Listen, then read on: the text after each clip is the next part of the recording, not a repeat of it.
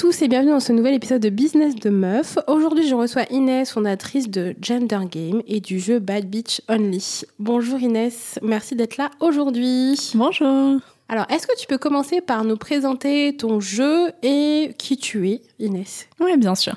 J'ai créé l'entreprise Gender Games en février 2019, donc ça fait euh, presque deux ans maintenant autour d'un projet, d'une idée. C'était le jeu Bad Bitches Only, un jeu de société féministe que j'ai créé d'abord euh, toute seule avec mes petites mains en découpant des, des petits bouts de, de, carton et que j'ai fait tester euh, auprès de mes amis. Et comme la réaction a été euh, très positive, je me suis dit que c'était l'occasion de me lancer. Donc le jeu lutte contre l'invisibilisation des femmes et des minorités de genre dans la société. Donc c'est un petit peu sur un principe du jeu du chapeau ou d'un Time's Up. Donc on doit faire deviner des cartes et donc des femmes qui ont marqué l'histoire dans tous les domaines, toutes les époques. Puis pour rendre ça un peu plus drôle, bien sûr, il y a plusieurs manches, on peut mimer, dessiner. Voilà, c'est fou rire garanti.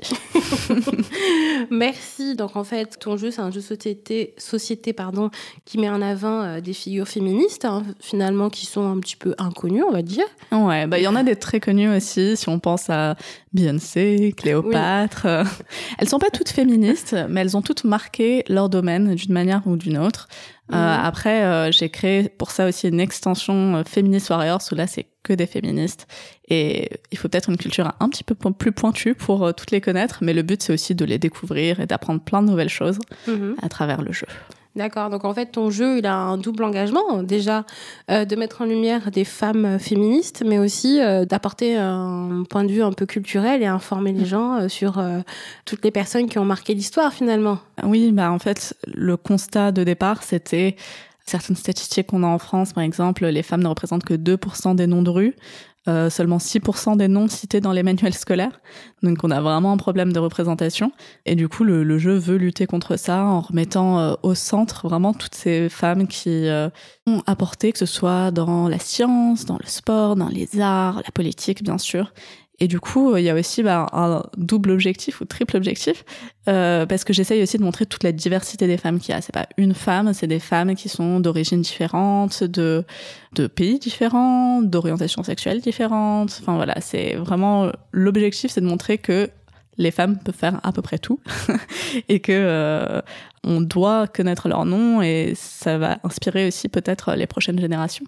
D'accord. Et ça t'a pris combien de temps de référencer toutes ces femmes je, me regarde avec de grands yeux. Toutes ces femmes, euh, toutes ces influences, toutes ces années en fait euh, pour euh, tout récupérer et mettre dans un seul jeu. Je, je, ne pense pas pouvoir quantifier le nombre d'heures de, que j'ai passées parce que je te disais tout à l'heure que j'ai lancé l'entreprise en 2019, mais le travail a commencé bien avant ça. J'ai mis des mois et des mois pendant que j'étais encore salariée à voilà à bosser sur euh, le projet, à faire plein de recherches, parce que bien sûr, je ne connaissais euh, qu'une toute petite partie euh, de ces femmes-là. Je connaissais au moins Beyoncé. Je connaissais au moins Beyoncé, c'est sûr. et puis, et puis voilà. Et après, souvent, ça, les gens sont surpris de savoir que donc dans le jeu, il y a 250 cartes, mais moi, j'ai un Excel avec plus de 1000 noms. Et après, j'ai pris encore plus de temps à décider qui allait rentrer dans le jeu et à faire plein de statistiques et de, pour essayer de trouver un équilibre, en fait, déjà, entre les, les figures qui sont très connues, celles qui sont pas connues, pour avoir une représentation quand même euh, en termes de, enfin voilà, de représentation en général, parce que c'est super important pour moi et c'est les valeurs que je veux défendre. Ça t'a pris un certain temps pour tout référencer, pour tout trouver, pour faire des stats. T'as fait maths euh, pour trouver les stats avant de, de lancer le jeu. Euh, justement, tu parlais de ton activité avant. Qu'est-ce que tu faisais euh, T'étais historienne? Rien, à, voir. Rien à voir. Euh, je travaillais dans le milieu de la culture, mais avec un, plutôt un angle marketing, voilà, ce qu'on appelle le développement des publics dans le jargon muséal. Donc, amener les gens au musée. Et puis, et puis donc euh, moi, je j'ai jamais travaillé dans les jeux de société, d'où bien sûr un énorme syndrome de l'imposteur, mais ça, je crois que c'est un truc assez récurrent chez les meufs qui se lancent. Euh, oui. Voilà. je te confirme. Du coup, moi, c'était à part une passion personnelle pour euh, les jeux, j'avais jamais travaillé là-dedans. J'ai, je connaissais personne qui travaillait dans le domaine, donc j'ai pas eu de conseils sur la manière de se lancer. Euh, j'étais vraiment toute seule et j'ai appris en faisant, en faisant des erreurs parfois. Euh, mais l'avantage, c'est que bah, on, tâtonne et on finit par trouver les, les solutions. D'accord. Donc, tu as commencé pendant que tu avais ton activité de salarié. T'as tout appris sur le tas. Oui. Ok. Et euh, ça t'a pris combien de temps de trouver euh, des fournisseurs, de concevoir le jeu, la mise en forme, tout? Enfin, est-ce que tu as, as tout réfléchi avant de te lancer en tant qu'entrepreneur, ou tu t'es mise en tant qu'entrepreneur et t'as tout lancé après? C'est vrai que moi, on va dire que l'idée du jeu, le concept, le développement même, euh, enfin du jeu, ça, je l'ai fait quand j'étais encore salarié, avant de me mettre en auto-entreprise, pardon. Mais après, c'est vrai que c'était peut-être aussi une mauvaise compréhension de comment ça marchait. Mais moi, je me suis inscrite très rapidement pour avoir le statut auto-entrepreneur avant même finalement d'en avoir vraiment besoin. Et c'est à partir de ce moment-là que j'ai commencé à faire tout le travail de chercher les fournisseurs, de euh, me renseigner en fait sur, euh, enfin voilà, même de commencer à travailler avec les graphistes, euh, de lancer vraiment la machine. Donc en tout, on va dire que ça m'a pris peut-être un an entre la conception du jeu et après tout le côté plus production. Et puis en mai 2019, j'ai lancé le jeu via une campagne sur Ulule pour aussi bah, obtenir le financement pour lancer la production ensuite euh, des jeux. Mmh. Et euh, campagne qui a très bien marché, j'ai récolté 12 000 euros. Et puis comme ça, ça a lancé l'aventure et, et depuis, euh, bah, ça marche plutôt très bien. Ouais, ça fonctionne très bien. Ouais, t'as eu un bon public finalement parce que à l'époque, il n'y avait pas beaucoup de... Non, bah, j'étais, enfin, c'était le premier jeu féministe pour adultes qui existait enfin donc que j'ai créé. Et après, ce qui est très drôle, c'est que il y a plusieurs autres euh, jeux qui sont sortis à la suite. Et enfin, moi, j'en suis ravie parce que je pense que il y a la place pour tout le monde mhm. et qu'on manque un peu de contenu féministe. Donc ça m'a fait euh, très plaisir, mais enfin ça m'a fait plaisir, mais en même temps euh, c'est sûr que ça m'a aussi une petite pression parce qu'on se dit ah tiens il y a de la concurrence qui arrive, mais au final j'ai des très bonnes relations. D'ailleurs j'ai j'ai même euh, beaucoup aidé plein de meufs à lancer leur jeu. On partage les enfin des recommandations, des conseils. Il y a une très bonne ambiance de sororité entre nous. Oui c'est ça. Avec Gender Game tu proposes aussi un aspect conseil pour la création de jeux maintenant. Maintenant, oui, finalement, j'avais jamais. Euh, enfin, ça n'a pas vraiment été une, décision de ma part, mais les gens sont commencé à venir euh, pour me poser des questions, et puis je me suis dit ah bah tiens, il y a un intérêt, et, et du coup bah oui, j'ai lancé un peu une activité de consulting euh, en parallèle, ouais. parce que finalement après toutes ces, comme je disais, ces essais et erreurs, j'ai appris pas mal de trucs que je suis finalement maintenant je, je, suis un peu une spécialiste des jeux de société féministes. C'est drôle à dire, mais bah, des jeux de société en tout genre, parce qu'en fait, avant de se lancer dans un jeu, en fait, il y a plusieurs choses à prendre en considération, le public, comment on va mm. le concevoir. Euh, il y, a vraiment une grande question qui se pose au niveau de l'édition. Est-ce que on passe par un éditeur ou, est-ce qu'on se fait auto-éditer? Ça, c'est la question qui revient euh, le plus souvent et où on a une réponse qui est très floue. Oui, bah, parce qu'en fait, c'est sûr qu'il y a toujours bah, des avantages et des inconvénients, mais je pense que moi, la question que je pose toujours, c'est c'est quoi l'objectif? Qu'est-ce que tu veux faire avec ce jeu et quel temps tu es prête à y mettre Parce qu'en fait, c'est ça la grande différence. Quand on passe par un, éditeur, l'avantage c'est que bah, on reste maître du concept, mais on va pas être impliqué dans toutes les, autres phases de production, de distribution, enfin de vente, tout ça. Donc ça permet d'avoir une compensation financière, mais parfois il y a des, personnes qui se sentent un peu limitées, qui auraient aimé s'impliquer plus, ou euh, bah après soyons honnêtes, toucher aussi un peu plus d'argent, parce que ça reste un pourcentage.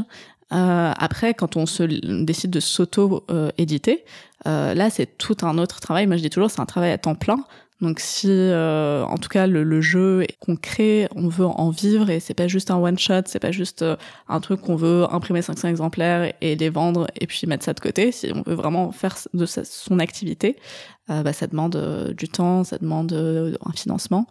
Et voilà, mais après, ça, ça, ça peut marcher, hein, j'en suis la preuve vivante. ah oui, qu'on peut commencer et après, euh, au fur et à mesure, bah, un peu s'auto-éditer, quoi. On n'est pas obligé de passer par un... Non, même si euh, l'industrie veut nous faire croire qu'il y a un seul modèle, qu'il faut passer par euh, les éditeurs, les imprimeurs, comment dire, classiques. Moi, j'ai fait complètement, enfin, j'ai fait les choses complètement différemment et finalement, ça marche quand même. après, je sais que je suis sur des réseaux qui sont différents. Mon jeu est pas forcément distribué dans les magasins de jeux de société spécialisés, mais plus dans les librairies, les, les concept stores un peu féministes, girl power. Mhm. Donc euh, c'est un autre public et moi je je vois pas ça comme enfin je vois ça au contraire comme ma force, c'est que finalement je parle aux personnes euh, souvent des femmes d'ailleurs qui étaient pas forcément fans de jeux de société mais qui ont un intérêt féministe et qui découvrent que par le jeu ça peut être euh, sympa aussi de mm. voilà d'aborder ces sujets. Finalement tu te dis que en n'empruntant pas les réseaux euh, classiques, bah, en fait, tu peux peut-être toucher tes cibles plus facilement. Exactement. Avec ces réseaux-là. Donc, euh, Et puis après, il faut dire que je ne suis pas comment dire un, un jeu euh, enfin le jeu c'est pas un jeu de stratégie un jeu très compliqué c'est un jeu d'apéro c'est une, une, une, catégorie, catégorie hein. c'est pas moi qui dis on n'est pas obligé de prendre une bière avec le jeu mais c'est dit un jeu d'apéro du coup c'est des règles assez simples je révolutionne pas non plus le, le, le, monde du jeu de société avec ça moi c'est vraiment la thématique c'est les valeurs qui m'importent euh, du coup bah, j'ai eu beaucoup de retours négatifs des des gamers euh, super spécialisés. Enfin voilà, j'ai eu plein de réponses négatives au début. J'aurais pu être euh, euh, arrêtée par ça, mais je me suis pas laissé. Ouais, je me suis pas laissé arrêter. J'ai continué parce que je croyais en mon projet. Mmh.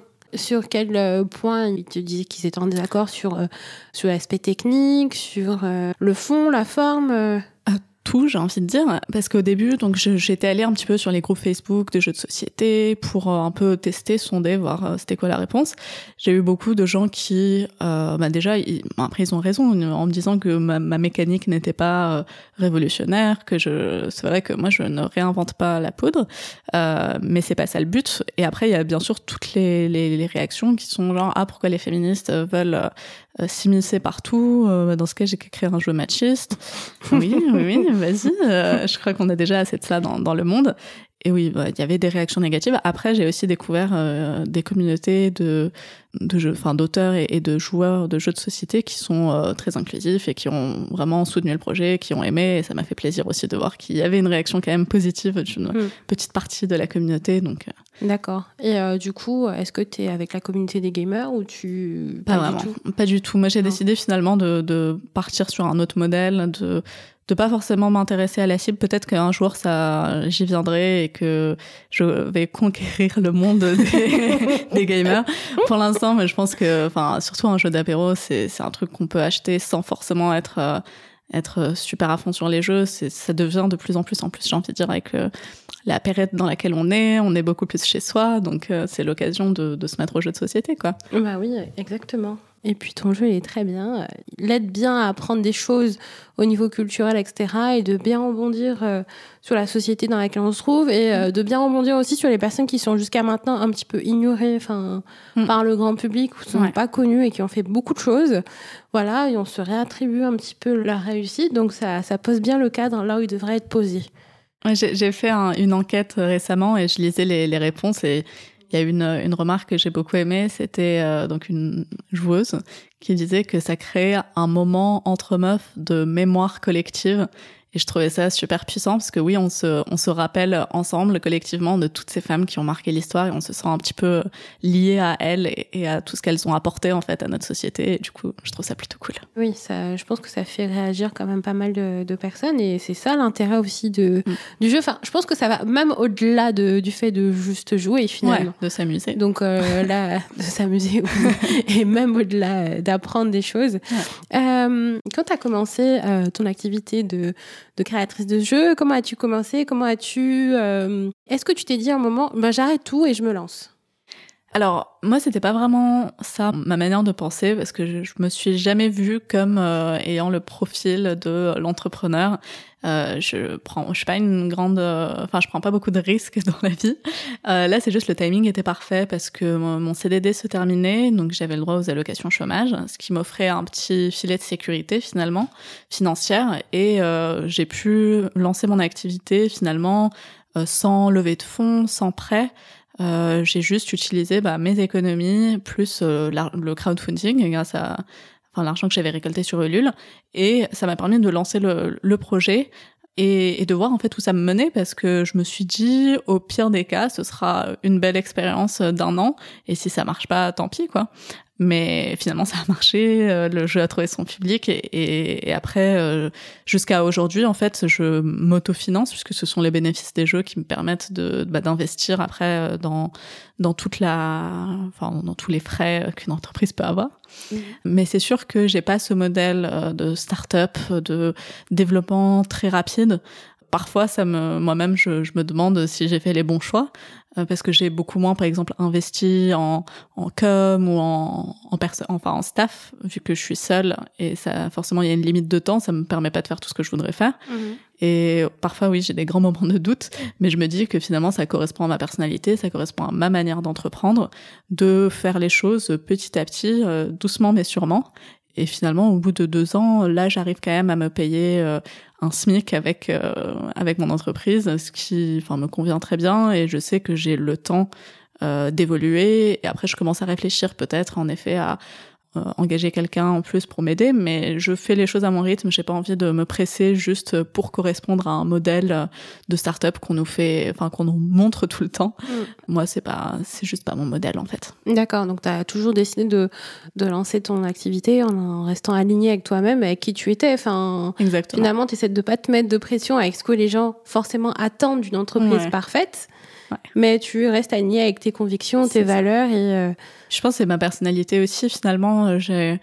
Euh, moi, j'avais l'impression que c'était. J'ai une qualité qui peut être aussi un défaut, c'est que finalement, j'arrive très bien à couper et à me dire bon bah je passe à autre chose euh, le, soir quand je, je me dis voilà c'est fini je ne pense plus à l'entreprise. Du coup je suis pas le genre d'entrepreneuse à être stressée H24. J'arrive très bien à garder un, une sorte de confort de vie. Ce qui peut être un défaut parce que quand je vois les entre enfin j'ai des amis aussi autour de moi qui ont leur entreprise et elles sont stressées tout le temps et, et, et je comprends et je pense que c'est aussi pour ça qu'elles réussissent. Mais finalement pour moi c'est peut-être aussi un, un atout parce que j'arrive à à, à appréhender les choses quand elles viennent et à régler, euh, enfin voilà, et puis finalement à me développer aussi euh, à mon rythme. Et je suis assez satisfaite. Bah oui, à ce qui faire la part des choses entre euh, tes moments où tu bosses et les moments où tu as une vie normale, quoi. Ouais. C'est assez compliqué hein, de faire la distinction entre les deux parce que finalement, Fit, très rapidement, on s'est happé par, bah, par son business, en fait, par mm. son entreprise et euh, l'entreprise est, soi-même, on devient qu'une personne, une entité. Et euh, c'est vraiment, c'est une vraie qualité. Hein. Euh, franchement, je pense qu'il y a beaucoup de personnes qui vont nous écouter et qui vont t'envier. C'est sûr. après, je dis pas, ça m'arrive aussi de me réveiller à 2 heures du matin avec une idée que je dois absolument noter. ça m'arrive aussi. Mais je pense que ça me permet quand même d'avoir une qualité de vie et au final de je stresse, soyons honnêtes, mais j'arrive à, garder un équilibre. avec modération, quoi. Avec modération. je stresse avec modération. Ça. ça. ça, ferait un bon jingle euh, ou un bon truc sur un t-shirt, ce serait pas mal. Je stresse avec modération. Euh, donc en fait, c'est euh, au fur et à mesure. Enfin, maintenant, tu décides de lancer une activité avec tes, tes, valeurs, tes engagements, etc. Donc tu te soumets pas à la pression finalement de ce qu'on attend d'une vraie entreprise. Finalement, qui attend ça de nous? Personne. Ouais. Et on est les premiers euh, à être les plus exigeants avec nous-mêmes. Donc, euh... ouais. Puis c'est aussi une question de valeur parce qu'à chaque fois, j'essaie de me rappeler, de me dire, si j'ai lancé mon entreprise, c'est justement pour pouvoir défendre mes propres valeurs et ne pas être soumise aux valeurs d'une autre entreprise. Mhm. Et donc respecter mes convictions et ne pas faire de partenariats, même s'ils sont très alléchants avec certaines grandes marques qui ne respectent pas mes valeurs, ne pas, enfin voilà, forcer les choses ne pas extorquer les gens, parce que pour moi, une entreprise féministe, c'est aussi que toutes les femmes avec qui je travaille euh, doivent aussi trouver leur compte. Et je suis pas dans une logique de faire baisser les prix de mes, enfin voilà, de mes fournisseurs. Ou de mes... Mm. J'essaie toujours que tout le monde y trouve son compte. C'est peut-être pas très capitaliste, mais ça tombe bien, je suis pas capitaliste. euh, quel serait éventuellement le, le, conseil que tu pourrais donner à quelqu'un qui a envie de se lancer dans le jeu, euh, de lancer son jeu? Euh, comment le concevoir, comment le réfléchir, qu'est-ce qu'il faudrait éventuellement éviter? Je pense déjà le conseil que je donne toujours, c'est tester, tester, tester. Tester toujours quand on a, parce qu'il y a a tous une idée parfois qui nous vient, on est en soirée avec des potes, ah j'ai une super idée de jeu. Parfois elle peut paraître euh, super bonne et parfois elle l'est, mais il faut la tester auprès de gens différents, auprès de sa famille, ses amis. On n'a pas besoin de, de, constituer un focus group et tout, ça peut être juste auprès de ses amis. Mais euh, c'est en testant qu'on peut voir en fait comment les gens réagissent au jeu, parce que c'est pas toujours ce qu'on peut imaginer. Et c'est comme ça qu'on peut le développer. Donc c'est aussi se donner le temps, pas essayer de. Il y a beaucoup de gens qui veulent lancer le jeu en un mois, il faut que ce soit prêt, prêt à lancer, et ça c'est très compliqué. Et, c'est pour ça que je dis il faut donner le temps au projet de mûrir. Moi, jusqu'à enfin, aujourd'hui, ça fait presque deux ans et je suis encore en train de trouver des améliorations pour faire vivre le jeu finalement aussi avec tous les retours que j'ai. Et puis quelque chose à éviter, ce serait de se lancer sans prototype. Parce que ça, parfois, quand on se lance, moi, je sais qu'au début, ça paraît être, ah, 150 euros, c'est une grosse dépense. Quand on est, voilà, on vient de se lancer, on, Mm. compte tous ses sous. Mais il y a vraiment, euh, c'est vraiment très important. Moi, je sais qu'une erreur que j'ai fait en me lançant, c'était de ne pas prendre en compte quelque chose qui est tout bête, mais le poids du jeu. C'est-à-dire que mon jeu fait 550 grammes, ce qui paraît, enfin, on- n'y pense pas deux fois quoi, quand on s'y connaît pas, sauf Mhm. qu'en fait, quand on envoie des colis à la poste, passer au-dessus des 500 grammes, bah, ça revient beaucoup plus cher. Et du coup, c'est un truc tout bête, mais c'est apprendre. Faire un prototype. Faire un prototype, tester et se faire entourer, enfin après être entouré de personnes, euh, de, de personnes qui vont être là en soutien, qui qui peuvent conseiller, qui peuvent pas forcément des gens qui s'y connaissent en jeu, mais qui vont être là, quoi. Parce que c'est toujours dur de se lancer dans une entreprise, mais je pense que là, ça vaut pour toutes les entreprises, pas que les jeux. Oui, oui, bien sûr. En, en général, c'est de se faire, enfin, d'être entouré de personnes pour nous accompagner, nous Mm. coacher, et vraiment être entouré de, enfin, peut-être de personnes qui comprennent nos difficultés. Ouais. ouais. Ça, c'est important parce que euh, souvent, ce qu'on dit pas assez régulièrement, c'est que euh, dans son entourage proche, tout le monde sera pas réceptif Oui. au, au fait qu'on souhaite se lancer. Donc, des fois, on va se Ouais.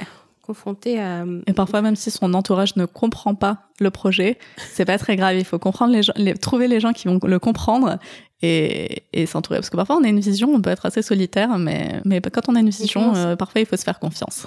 Comment tes, tes grands-parents ont réagi quand t'as dit que t'avais lancé euh, Bad Bitch Only Euh, je crois que je leur ai jamais dit. non. Tu dis oui, j'ai un jeu, c'est tout. C'est ça. D'accord. Alors aujourd'hui, Gender Game, c'est la création de jeux, Euh, le consulting. Mm. Euh, quels sont tes prochains projets? Donc éventuellement avoir quelqu'un pour t'accompagner. Ouais. Mais ça, c'est encore en réflexion. Tu es en train de tâtonner encore Ouais, c'est sur ça. la question. Euh, quel serait ton prochain step? Est-ce que tu as envie de développer l'activité, Ouais. lancer un nouveau jeu? Enfin, Oui, carrément. Bah, c'est bien que tu en parles parce que justement là, je suis en train de, de travailler sur un, un nouveau jeu. C'est une exclue, donc je peux pas en dire beaucoup plus. Mais ça va être une nouvelle thématique, un jeu que je vais lancer. Bah, je vais reprendre le même parcours de donc le lancer sur Ulule. Et puis, s'il trouve son public, bah, il va s'ajouter à la collection des jeux de Gender Games. Et vraiment, moi, dans l'idée, j'aimerais continuer à, à proposer d'autres d'autres jeux, à grandir la collection, parce que je- moi, j'ai 50 000 idées, c'est le temps qui me manque pour les réaliser. d'accord. Euh, et après, je continue aussi à travailler avec euh, bah, des artistes féministes parce que ça me tient à cœur aussi de, bah, de visibiliser euh, toutes ces personnes-là qui euh, bossent avec moi pour créer euh, bah, des accessoires, des trucs comme ça. C'est une petite activité euh, à côté que j'aime bien garder parce que ça me fait plaisir. Oui, d'accord. Et est-ce que tu vas passer peut-être à une partie un peu édition de jeu maintenant? C'est possible. Alors moi, je suis toujours ouverte à ça. Après, ce qui est important pour moi, c'est vraiment, si on me propose un jeu, c'est que je m'y retrouve, que je retrouve vraiment, que je sois emballée par le jeu. On m'a déjà euh, proposé des choses où j'étais pas convaincue à 100% et je me verrais pas de représenter, enfin de d'éditer un jeu par lequel je suis pas 100% convaincue. Mais en tout cas, je suis toujours ouverte à la discussion, au retour. Donc euh, n'hésitez pas à m'envoyer un petit DM sur Instagram. Sur Instagram, oui. Moi, j'adore euh, discuter avec les gens. D'ailleurs, c'est ce qui nous manque avec le Covid et l'annulation de tous les événements. J'a- J'adore parler avec les gens. C'est là qu'on se rend compte que finalement, c'est c'est pour ça que j'ai lancé mon activité, c'est de voir l'impact que ça a sur euh, les gens qui sont ravis, qui me disent ah j'ai attendu ce jeu toute ma vie. J'ai eu ça une dame de je sais pas de 80 ans qui était avec son mari, qui d'ailleurs qui était pas très content, mais, mais elle elle était ravie du jeu et, et ça faisait plaisir. Ça fait plaisir d'entendre tout ça, hein, de, Mm. de voir comment euh, ça a apporté de l'élan et comment tu... Enfin, ça, ça dépasse même le jeu, mais ça a pris une grosse dynamique, euh, Ouais. même au niveau euh, des événements sur lesquels on peut te retrouver, par Ouais. rapport euh, aux jeux que tu mets en place, par rapport aux personnes que tu mets en, en lumière, Mm. toutes les femmes féministes, artistes, etc. Donc, tu as créé tout un écosystème. Et euh, franchement, bah merci.